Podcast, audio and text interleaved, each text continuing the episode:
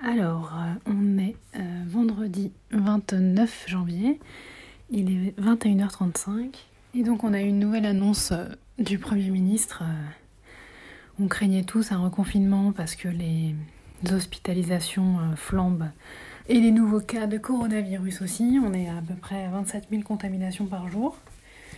Mais finalement, eh bien, on change rien, on garde le couvre-feu à 18h, ce qui veut dire ma petite personne que je peux faire ma rentrée tranquillement euh, mercredi.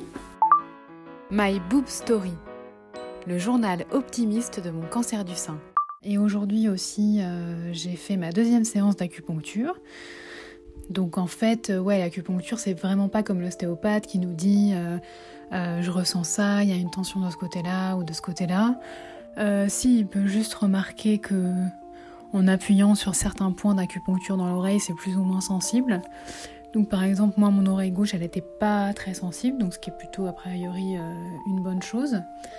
Et donc il a retravaillé euh, certains points, notamment au niveau de, de la sensibilité au bout des doigts. Et c'est vrai que ça me l'avait, ça s'était un peu accentué quand même cette semaine. Bah là, ce soir, c'est complètement normal d'ailleurs, tiens. Ouais, c'est vrai, complètement normal et l'immunité qui me travaille à chaque fois. Donc euh, je suis trop contente d'avoir trouvé ce, super acupuncteur qui est vraiment euh, un très bon accompagnement.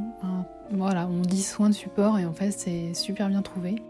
Et sinon, une petite euh, chose que j'ai remarqué, c'est que c'est que ouais, je me suis quand même pas mal dégarnie au niveau des cils. ça fait des petits trous par endroits. Quand je mets du mascara, bon ça je pense que ça passe quand même. Enfin, on se rend pas trop trop compte que, j'en ai perdu, mais moi clairement je le vois quoi, c'est beaucoup moins fourni. C'est vrai que les cils, euh, on peut rien faire du tout quoi, à part faire un trait de crayon euh, sur la paupière, mais là en gros il me reste, euh,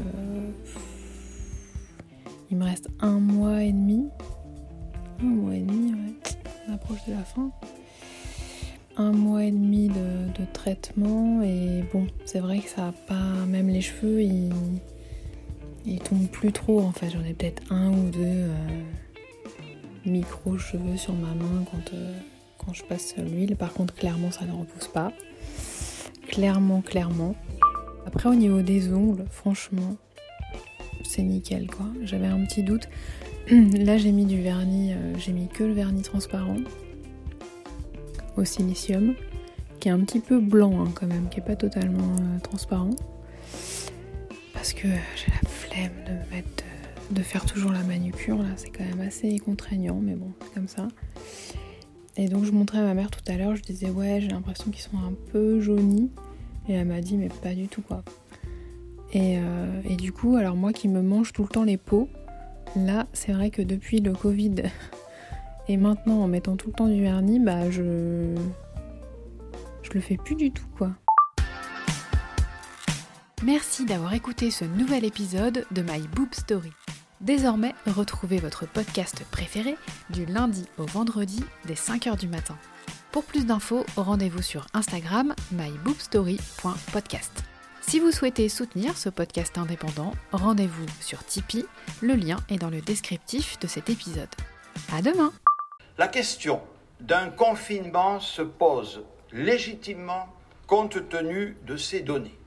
Mais nous considérons que nous pouvons encore nous donner une chance de l'éviter. Ah.